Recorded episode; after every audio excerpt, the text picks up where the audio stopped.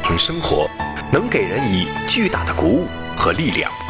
军人的幸福婚姻，更是关乎着部队的战斗力和凝聚力。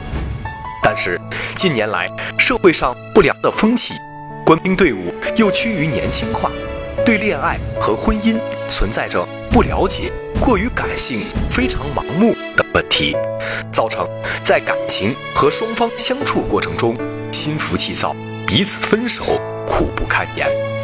如何树立正确的婚恋观，建立和谐稳定的婚姻、恋爱和家庭关系？就显得越来越难能可贵。选择正确而温暖的恋爱，有益于帮助官兵缓解压力、调节心情、培养道德和精神境界，更有利于促进部队内部的安全稳定。那么，我们如何把握自己的恋情？面对恋爱过程中出现的各种问题，我们该如何选择？如何解决？当我们看多了现代都市爱情剧和言情小说的时候，不妨从中华传统文化和古典文学名著中寻找一些答案，汲取一些营养。毕竟，这些都是经过几百年甚至上千年历史激荡而经久不衰的瑰宝。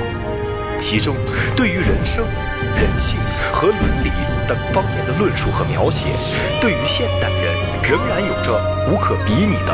重要借鉴意义。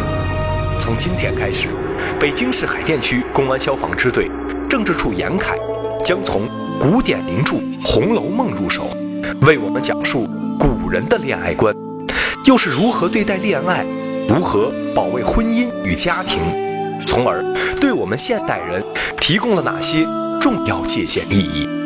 敬请关注文化讲坛系列讲座，从四大名著。看婚恋观第一讲，保育恋爱四阶段。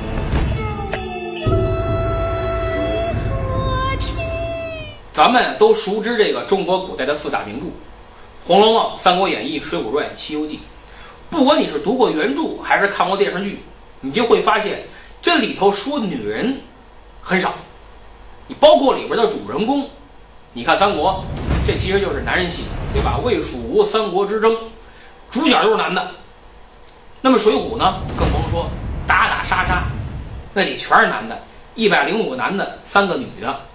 这个外国翻译这本名著就说是，哎，一百零五个男人和三个女人的故事。一看，哎，很吸引眼眼球嘛，就就很多人就就买这个。那么我们看《西游记》呢，也更甭说了，师徒四人九九八十一难西天取取经，那么劫难很苦，你在后边跟一个小丫鬟跟着，这不像话，这个。所以四大名著里边，《红楼梦》唯独《红楼梦》是女人唱主角的，这就很好。当日倒还不觉人少，今日看来还是咱们的人也甚少，算不得什么。所以说，中国古代的四大名著太少了。你要想了解女人、家庭、婚姻、爱情等等有关的东西，恐怕《红楼梦》。这部书是最重要的一个渠道，而且《红楼梦》是了解中国古代社会的一个重要的窗口，特别是对爱情，有很深入的刻画和描写。这里边贾宝玉的感情纠葛，甚至作为了全书一个主线之一，对我们今天谈恋爱啊都有很重要的借鉴意义。那么这一期文化讲坛，我就结合《红楼梦》里边。男主人公贾宝玉的这个恋爱历程，说说中国古人的这个爱情世界是什么样，从而使我们更加了解我们现在所处的这个爱情恋爱的一个阶段，也更加明确我们到底需要什么样的恋爱，更明白我们的恋人，也明白我们的父母对我们恋爱的一种期望和需求。那么说到爱情，无论是古人还是现代人。他都基于人的基本情绪，都会有类似的地方。你看，我说这个贾宝玉啊，《红楼梦》里边这个男主人公的爱情之路，和我们现在一个普通的青少年在座的各位在爱情世界里边的懵懂冲动的几乎是一样。我们普通人，特别是作为一个男人，你在成长的过程当中，对感情和爱情是怎么认知和接受的呢？一般我们小的时候。啊，就在你青春期前后那个阶段有一个名词叫什么？叫恋母情节，这是第一个阶段。西方叫什么？叫俄狄浦斯情节。这个俄狄浦斯情节是奥地利的心理学家弗洛伊德他提出来的，他发明的。说是什么意思呢？就是在你小的时候，你母亲带你长大，就是你一个小男孩，你对异性最早的依赖来自于你对母亲的依赖，这是第一个阶段。第二个阶段，就到了你初恋的时候，就是你初恋前后，你可能会一下子喜欢上一个女神，就是这个人他可能并不真实的存在，啊，他肯定不真实的存在，他在你心里地位可能是虚幻的，真人压根儿就不是那样。过了这个时期之后，你的感情世界开始逐渐成熟了，你要找一个跟你心灵上有沟通的，心灵上能够对话的。能够产生真正爱情的，这个时候我们会爱上什么？跟你特别对心思的红颜知己，包括你在大学，你在刚工作这个时期的状态，恋爱往往就是你这个第三个阶段的时候。那么这个状态过去之后，我们发现哦，我们是要成家的。那么对于婚姻，你选择一个什么样的对象呢？你说我还得找一个对心思的，脾气也一样的，兴趣爱好都一样，俩人一块玩都一块玩。呃，一块旅游都一块旅游，你俩都旅游去了，家里谁管呀？而且你俩人脾气一样，说暴躁就都暴躁，跟小儿子一块哭一块闹，要内向就都内向。你这俩人要闹点别扭，你们俩脾气要都特暴躁，那小事非得长大了不可。所以这就出现问题了。这个时候婚姻就变成了一杆秤。不管你是脾气秉性还是兴趣爱好，你双方在各有起落的同时，你更需要平衡互补，你不能一边倒。所以这四个阶段是我们必须经历的，你绕都绕不过去的。那么《红楼梦》里边男主人公贾宝玉，他是不是这个情况呢？完全一样。你要不信，咱们从头说。你贾宝玉的这四个阶段啊，对号入座，你看看是不是这样？我先说这第一个阶段。就是贾宝玉的恋母情节。贾宝玉的母亲是谁？王夫人。这王夫人其实是贾府里真正的管家。你别看表面上王熙凤可劲儿张罗，王熙凤是王夫人的侄女，大事小事都得请示王夫人。平儿出去。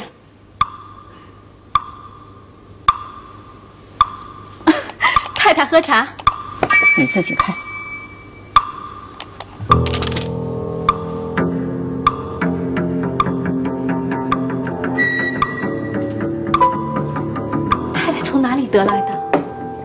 从哪里得来？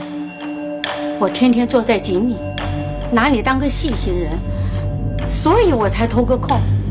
谁知你也和我一样，这样的东西，大天白日，明摆在园里三十上。而王夫人这个人既有权威性，同时这个人的情商、智商又都很高，而且圆滑的很。早就送到老太太。而且，当机立断。有时候也表现出了很残酷的一面，就说这个女人啊是一个能干大事的女人。那么，她对贾宝玉自己的亲生儿子态度什么态度呢？疼爱那是真疼爱，但她可不是那种惯孩子的家长。这同时也代表了中国古代社会一个大家庭里边合格的大夫人应当承担的责任和标准，就有点像皇宫里的皇后，她也讲母仪天下，只不过什么把这个天下改成了家，叫母仪家。这样一来，母亲的形象就多了几分威严和正经。你虽然说贾宝玉，呃，这个母亲也很疼爱他，但是在自己妈面前，贾宝玉不敢撒娇、撒泼打滚儿、闹，他不敢。所以说，你要指望说这个自个儿妈真这么无微不至的呃关怀贾宝玉到这个特别细微的程度，也不可能。王夫人不是那样的人。这么一来，宝玉的恋母情节就要有人来代替，谁呀？贴身丫鬟花袭人，他们都睡下了，还不快换上？这袭人亦有些吃醋，服侍贾母时，心中眼中只有一个贾母；如今服侍宝玉，心中眼中又只有一个宝玉。这个花袭人是一个什么样的类型的女人？真是一个贤妻良母型的女人，极会照顾人，而且又对宝玉是忠心耿耿。死心塌地，你看他细心到什么程度啊？细心的到什么程度？细心到这个贾宝玉身上有一块通灵宝玉，那是他的命啊，通灵宝玉一出生就带着。每天晚上，花心人服侍着他躺下睡觉，睡觉的时候把这块宝玉摘下来，这屋屋子里边冷啊，你早上再戴上，呵，一凉，怕给冰着宝玉。这个事儿，花心人都想到了，他就用自己的丝巾把这个宝玉包上，然后放到褥子底下。因为宝玉在上面睡嘛，你的这个体温能把这个玉给温着。早上起来的时候，这个拿回来这个东西还是温的，戴身上正合适，不冷不热。哎呦，就这么一件小事儿。就这个《红楼梦》里边写这种小事地方很多，就是花袭人呢照顾宝玉啊，照顾到了这个无微不至的这个地步，比自己亲妈还疼自己的孩子，而且是那种溺爱孩子的亲妈。就是什么事情我都给你想到了。所以时间一长，宝玉对花袭人产生了依赖。但是你能说他心里多爱袭人吗？那还真是谈不上，懵懵懂懂的谈不上爱。但是对袭人，真是产生了依赖。就像这个袭人就像妈一样照顾他，同时无微不至。到后来这个宝玉啊离不开他了，怎么离不开了？袭人的娘家攒俩钱儿，想把这个袭人给赎身。你要嫁人嘛，从贾府里边要接出来，该嫁人嫁人，该过日子过日子。宝玉一听就不干了，拍桌子跟袭人叫上板了：“我不放你也难。从没这道理，就便是朝廷宫里，也得有个定例，或几年一选，几年一入，也没个长远留下人的理。别说你了，那老太太不放你也难。为什么不放？”我果然是个最难得的，或者感动了老太太太太，必不放我出去。社货多给我们家几两银子，留下我然或有之。其实我不过是个平常的人，比我强的多而且多。自我从小来了，跟着老太太，先服侍了史大姑娘几年，如今又服侍了你几年。如今我们家来赎，正是该叫去的，只怕。连身价也不要，就开恩叫我去呢。要是为了服侍的你好，不叫我去，断然没有的事。那服侍的好是分内应当的，不是什么奇功。我去了，人就有好的来了，不是没了我，就不成事。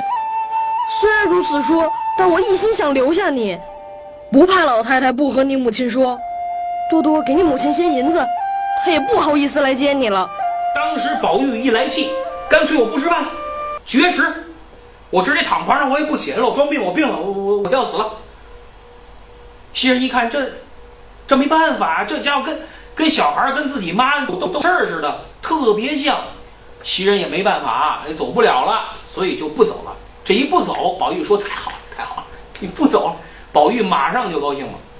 袭人说我不走可以，但你得答应我三个条件。哪三件，我都依你。好姐姐、亲姐姐，别说是两三件了，就是两三百件，我也依呀。只求你们同看着我，守着我，等我有一日化成了飞灰，飞灰还不好，灰还有形有迹，还有知识，等有一日化成了一股青烟，吹。天散了的时候，你们也顾不得我，我也顾不得你们了。只凭你们爱哪里去就去。好好的，正为劝你这些，倒说的更狠了。再不说这话了，这是头一件要改的。好好都改。还有什么？第二件，你真喜读书也罢，假喜也罢，只是在老爷跟前或在别人跟前。你别只管劈帛翘棒，只做出个喜读书的样子来，也叫老爷少生些气，在人前也好说嘴。他心里想着，我家代代念书，只从有了你，不成望你不喜读书，他已经心里又气又愧了。而且背前背后乱说那些混话，凡是读书上进的人，你就起个名字叫做陆渡。又说只除明明德，外无书。都是前人自己不解圣人之书，便另出己意，混窜出来的。这些话，你怎么怨得老爷不生气，不时时打你？叫别人怎么想你？都改都改，这都是小时候不知天高地厚、信口胡说的。如今再也不说了。还有什么？再不许毁三谤道、调脂弄粉。啊啊啊！还有更要紧的一件，再不许吃人嘴上擦的胭脂，与那爱红的毛病。好，好，都改都改。你看，袭人就顺着这个路子走，顺着宝玉的这个毛捋，你像这个捋这个宠物似的，你就顺着这个毛捋，让他听他爸爸的话，别老让你爸打你屁股。哎，这时候宝玉是只只听袭人的。啊，说行行，没问题，没问题。你你甭说三件三百件，我都听。我们知道贾宝玉是什么人？是一个命、任性，这八匹马都拉不回来的时候，他爸给他打的屁股开花都没用，就不认错，就不认错。这时候你看，他完全听袭人的，为什么呀？他依赖袭人呐。所以这是贾宝玉感情世界里的第一个阶段。那么这个阶段过去以后，贾宝玉的爱情世界里就到了第二个阶段。第二个阶段就是前面我说的，就是呃，他也会一下子喜欢上一个女神，哎，就是心里那那就就那种，其实跟虚幻的也差不多，他心里想象的那种很完美的这样的女人，在《红楼梦》里边是谁呢？秦可卿。哎，我们看《红楼梦》第五回，哎，就是贾宝玉到宁国府里去喝酒，喝多了，借着酒劲儿误闯，闯进了自己侄媳妇的房间。这个秦可卿呢是贾宝玉的侄媳妇，说白了得管宝玉叫叔，但是贾宝玉比他小个六七岁。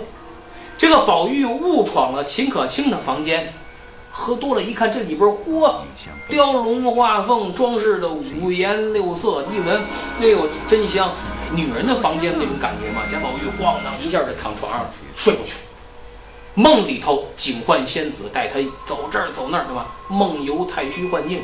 到最后，这个仙子就跟他说：“说这个儿女私情的事儿啊，我得找个人来教你。找谁教你呀？有一个可卿姐，仙女一般，把秦可卿叫到跟前。曹雪芹怎么写的？曹雪芹写秦可卿这句话，说这个人呐，鲜艳妩媚，犹如宝钗，风流袅娜，又似黛玉。说白了，就是。”黛玉、宝钗这两个顶级美人的长处，揉吧揉，啪，都拽秦可卿一人身上了。所以这个人物，秦可卿其实是贾宝玉早期的梦中情人。哎，早期的梦中情人，早期的女神。但其实现实当中呢，秦可卿并没有看上贾宝玉，觉得贾宝玉是一个毛头小子，我比我小那么多呢。《红楼梦》里边还写呀，这个。秦可卿也不大规矩，跟自己的老公公也有一腿。后来这个事情败露，秦可卿是银丧天香楼，上吊死了。消息传来，你看贾宝玉什么反应？一听什么秦可卿死了，哇，一口血就吐出来了。出什么事了？还不知道呢。不好了，不好了！怎么了？东府荣大奶奶没了。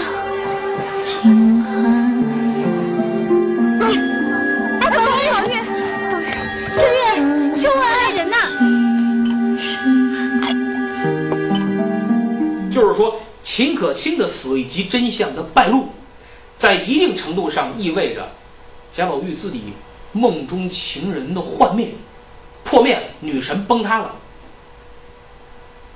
那么，在这个之后，贾宝玉作为一个男人，他真正的走进了第三个阶段，开始真正搜寻他真正的爱情。那么这个时候，宝玉找到了爱情对象是谁呢？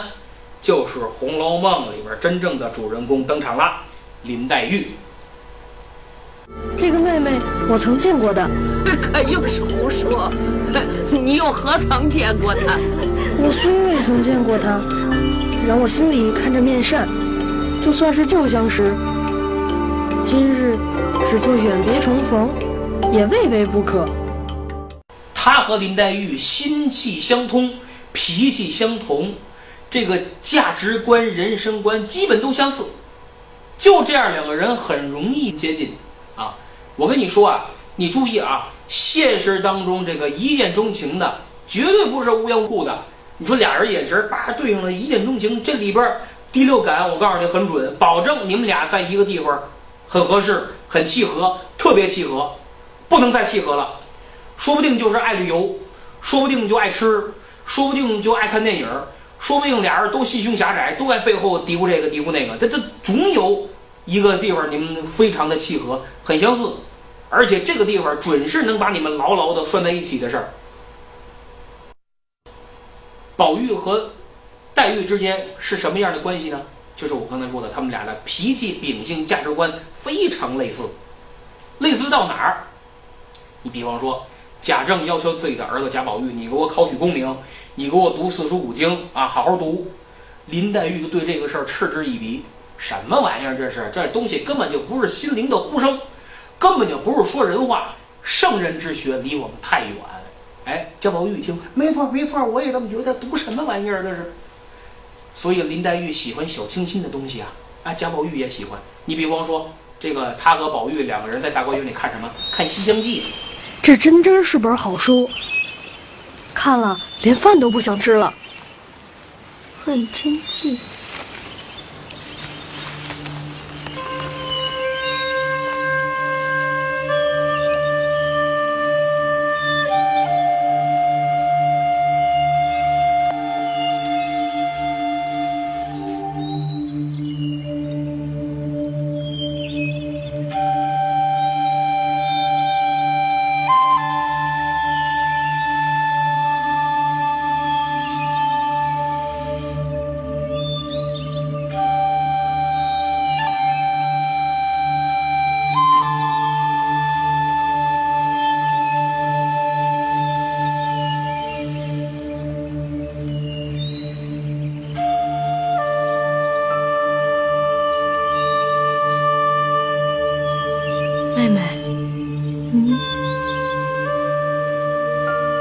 觉得这书好不好？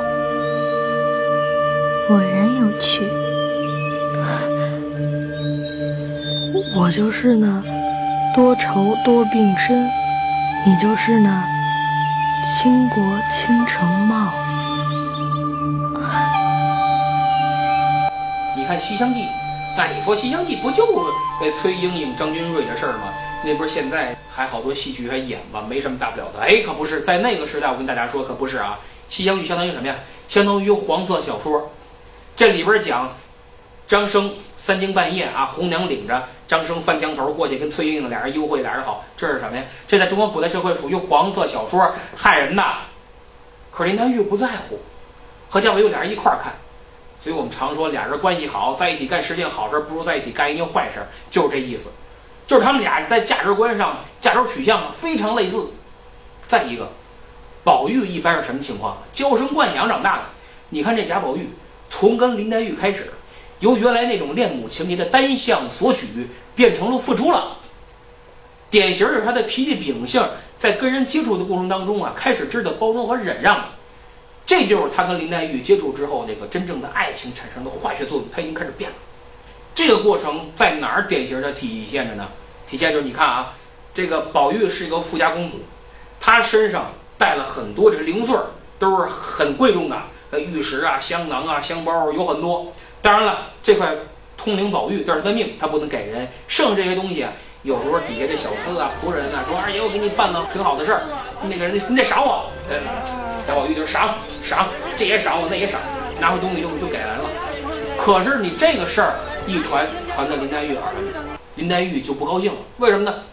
林黛玉曾经给贾宝玉绣了一个荷包，她想，你说我费那么大劲给你绣的荷包，你给人了，她在想说这贾宝玉老赏人，这荷包肯定也赏别人了。林黛玉想，你肯定你赏人了，拍我就送人，你拿我当回事吗？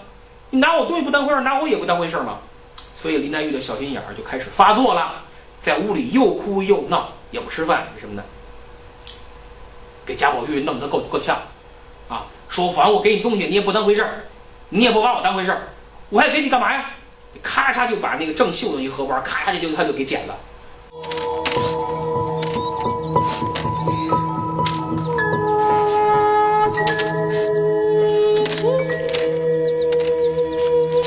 你瞧瞧，这是什么？我哪回把你给我的东西给别人了？你也不用捡了。我知道你懒得给我东西，把这荷包奉还，何如？贾宝玉当时就急了。贾宝玉说：“你干嘛呀？你给我东西我没给人，我随身带着呢，我舍不得给人，怎么能这么误会我？这不在这儿呢吗？拿过来了，干脆你们想捡吗？把这你也捡，你也捡，捡了，我不要了。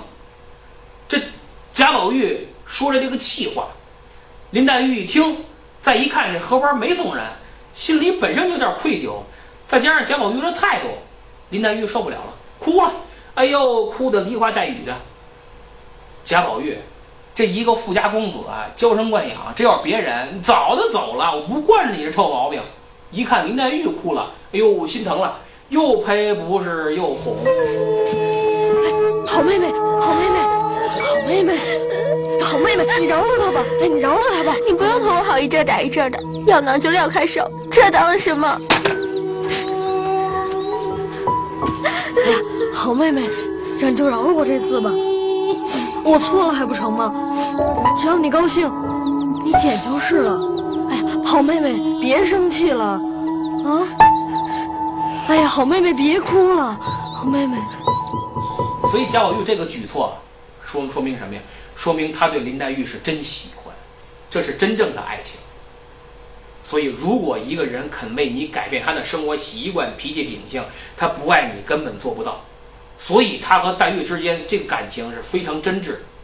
但是你记住了，伟大的爱情只有两个结果，啊，真正至纯至美至真的爱情只有两个结啊结果，一个是得不到，一个是全死掉。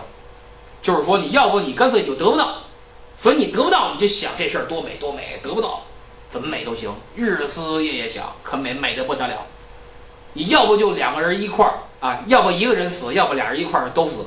所以你看，罗密欧与朱丽叶，呃，梁山伯与祝英台，这是东西方两大凄美的爱情故事，就是什么？都是因为死了。哎，你不死都成都成为不了千古传颂的爱情故事。那么宝玉跟黛玉。最后结果我们也知道，宝玉跟别人结婚了，黛玉焚完稿以后吐血死了。所以说这个阶段，黛玉的死代表了什么呀？代表了真正浪漫主义的至纯至美的爱情是会终结的。为什么呢？因为贾府上下有一个最大的事要完成，就是这根独苗贾宝玉，他要完成他的婚姻，娶谁？谁是贾府真正的儿媳妇儿？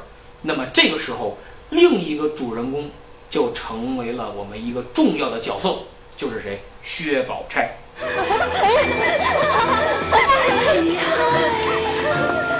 这这这这这，这个姐姐你定猜不出来。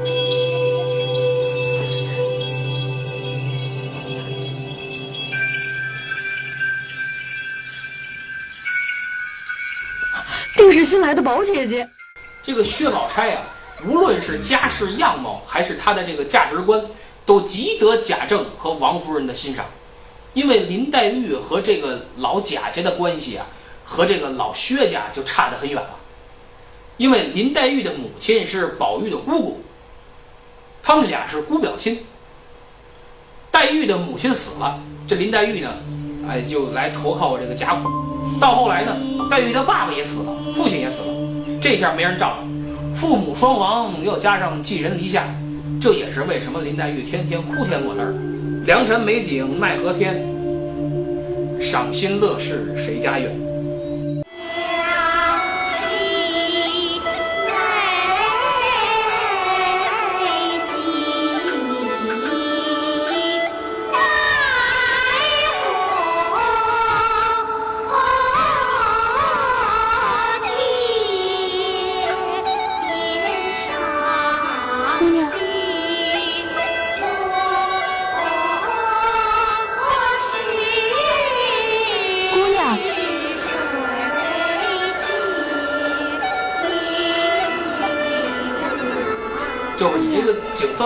色再好，天气再好，我高兴不起来。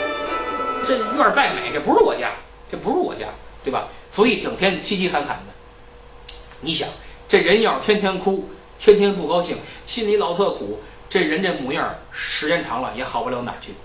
所以林黛玉虽然漂亮，但是天天一个苦瓜脸一拉着，你想谁爱看着自己儿媳妇天天在在我们家里老那么性，脸一拉，那把我们家都带丧气了。再一个。林黛玉门庭上也没有老薛家大，老薛家有什么呀？那叫丰年好大雪，黄金如土，珠如铁，那家里有钱有势，对吧？也有实力，所以虽然说书中有一些佐证和现象，证明这个林家和贾家早就达成了默契啊，将来保代配，宝玉和黛玉俩人要结为姻缘结婚，但是这个时候林家已经不行了。就算林黛玉投靠贾家的时候带来很多资产，但是这资产他也是死的，他不会增啊，和人薛家没法比，薛家现在还没败过呢，对吧？再一个重要的，就是薛宝钗的价值观非常符合贾政和王夫人的价值观。这个薛宝钗呀，多次的劝宝玉，你要读个功名，你要考取个科举，你要走这条路。难得见你这么有心看书。刚刚读书读烦了，才看看这个。你这又是何苦来呢？眼看就要进场了，却还在看这些东西。老爷走时不还叮咛嘱咐了，咱们家将来能不能好起来，都在你身上了。他这种劝告，贾府尤其是贾政、王夫人很喜欢，因为老贾家这这个爵位是世袭的，但是你每一格就是你每一辈要降一格，而且每一辈只有一个人能世世袭，所以老贾家是一辈一辈往下降着的。这个世袭的衔儿到他爸爸贾政这辈儿，再到贾宝玉，那降了好几格了，都快没有的降了。所以这个时候，贾政让自己的独苗儿子考试走科举，成为了老贾家当前提升家族地位，甚至保住家族地位最重要的一个最大的一个正事儿。那么这个时候，宝钗、薛宝钗啊，一而再、再而三的劝贾宝玉走这条路。就符合整个贾府乃至整个社会当时的主流价值观和核心价值观，所以你想这情况下就出现了问题啊！爹和妈普遍认可这个儿媳妇，不认可林黛玉。那么面对贾宝玉的婚姻，你想想，客观的来讲，呃，他妈和他爸考虑错了吗？一点都没错。为啥呀？你想，林黛玉带着我儿子。整天亲亲我我的，甜甜蜜蜜。呃，是，我也愿意他们俩好。那干嘛呢？净看黄色小说，什么《西厢记》啊，这玩意儿。你带我儿子不走正路，你看人薛宝钗太多正正事儿，劝我儿子考科举，这那个的，走走正道，得值得上进，对不对？你看人这闺女多好，对吧？所以你要是爹妈，你怎么选选择？肯定选择薛宝钗啊。那搁我我也选。所以这个时候出现了什么问题？就是理想主义的。和浪漫主义的这个爱情和现实主义的婚姻发生了冲突，就说这个时候薛宝钗在现实主义的婚姻里边占据了上风，所以最终你看那个选择，那就是贾宝玉迫于家庭的压力没招儿啊，家长又骗，宝玉和薛宝钗结了婚了，那边呢林黛玉最后吐血身亡。你好，可叹听尽的，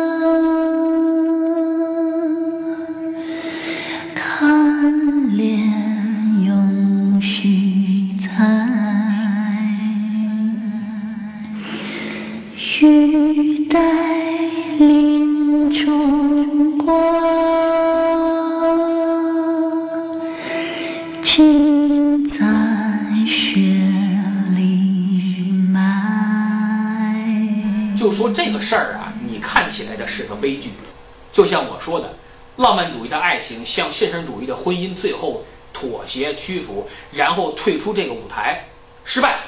但是这种选择几乎是我们现在很多人走向家庭的最终选择，因为婚姻过日子，你不是两个人这仅仅谈恋爱。爱情可以像火一样突然燃烧起来，但是这把火怎么能烧得长远？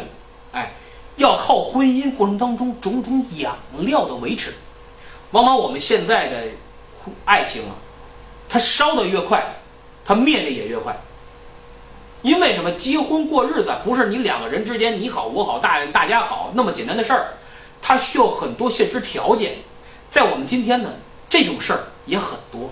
我们绝不是否认浪漫主义的爱情，我们也歌颂至纯至美的爱情，但是婚姻不是爱情两个字能包括得了的，里面有很多具体的现实条件，你必须要向它妥协，这才是我们现在社会人走一生，哎，这个过程当中必须要给自己的人生、自己的婚姻、自己的爱情、自己的恋爱有一个清醒的认识、明确的定位，才能使我们的爱情得到归宿，婚姻美满幸福。通过前面的讲述，我们从中国名著四大名著之一的《红楼梦》中男主人公贾宝玉的恋爱经历，总结出男人恋爱必经的四个阶段，对于我们每个人认识自身、审视自己的恋情，都得到了很重要的启示。同时，也不禁使我们对这部著作再次产生了浓厚的兴趣。古往今来，在众多经典名著中，对人性、家庭、恋爱、婚姻等方面的描述和刻画，没有任何一部著作能像《红楼梦》这样如此的细致深刻。那么，对于婚姻，对于夫妻相处，特别是夫妻之间产生矛盾，《红楼梦》又给了我们哪些建议呢？敬请关注北京市海淀区公安消防支队政治处严凯为您讲述《从四大名著看婚恋观》第二讲：保卫婚姻靠智慧。